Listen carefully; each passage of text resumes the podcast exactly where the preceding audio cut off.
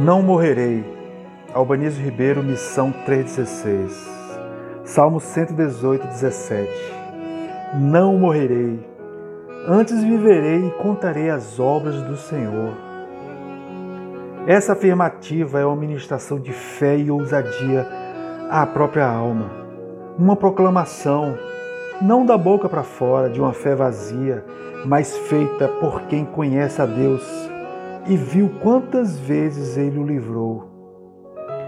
Mais do que ser socorrido da iminência da morte, o desejo do salmista vai além, é estar vivo, bem vivo, na presença de Deus e ainda proclamar as suas obras. Você tem histórico de livramento? Você está indo em que direção? A morte? Ou pelo contrário, deseja e proclama vida? E vida em abundância com Deus? O terror da morte dos inimigos nos circunda. Batalhamos todos os dias para estarmos vivos e saudáveis. A longevidade é inerente aos mais profundos desejos. Mas é triste saber que existem pessoas que amam suas vidas, mas não sabem que são defuntos espirituais. Esse foi o primeiro tipo de morte que alcançou a humanidade. Adão pecou, não se arrependeu e perdeu a comunhão com o Pai, foi expulso do paraíso. Deus procura corações arrependidos para uma profunda reconciliação. A segunda morte de Adão, apesar de ter vivido 930 anos, foi a física.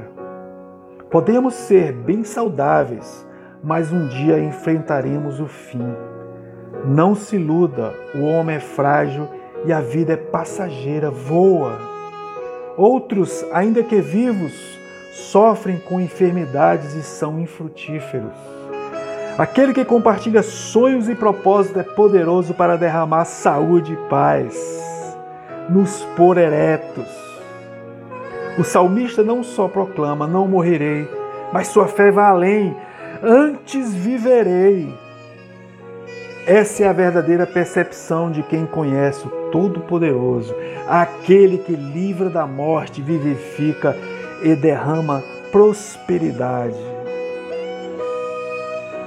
A terceira e última ação verbal deste pequeno versículo é contarei. O servo de Deus não só pede que o livre da morte, o vivifique, mas deseja proclamar as obras do Senhor. O maior projeto de vida é falar daquilo que se viu e ouviu a respeito de Deus. Aliás, as últimas palavras de Jesus foram para que fôssemos suas testemunhas, para que proclamássemos o seu evangelho ao mundo.